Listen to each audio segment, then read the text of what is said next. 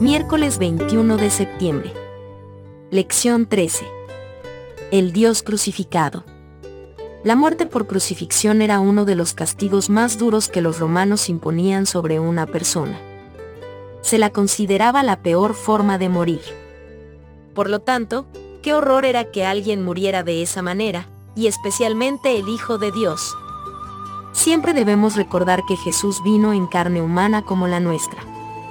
Entre los golpes, los azotes, los clavos en sus manos y sus pies y el peso abrumador de su propio cuerpo que desgarraba las heridas. El dolor físico debió haber sido insoportable. Esto era duro incluso para los peores criminales, que injusto, entonces, que Jesús, inocente de todo, enfrentara semejante destino. Sin embargo, como sabemos, los sufrimientos físicos de Cristo fueron leves en contraste con lo que realmente estaba sucediendo. Esto fue más que el asesinato de un hombre inocente.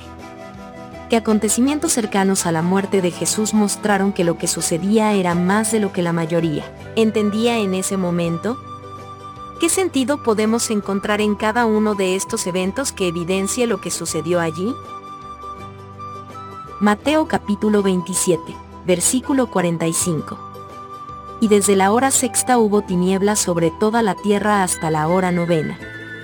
Mateo capítulo 27, versículos 51, 52.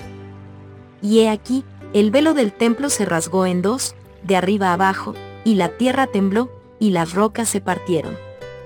Y se abrieron los sepulcros, y muchos cuerpos de santos que habían dormido, se levantaron.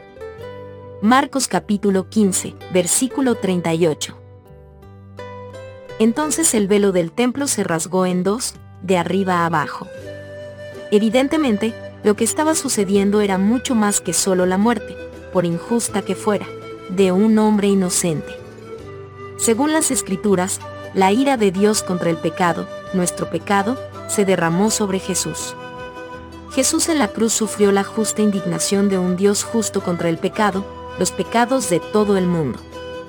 Como tal, Jesús sufrió algo más profundo, más tenebroso y doloroso de lo que cualquier ser humano podría conocer o experimentar alguna vez.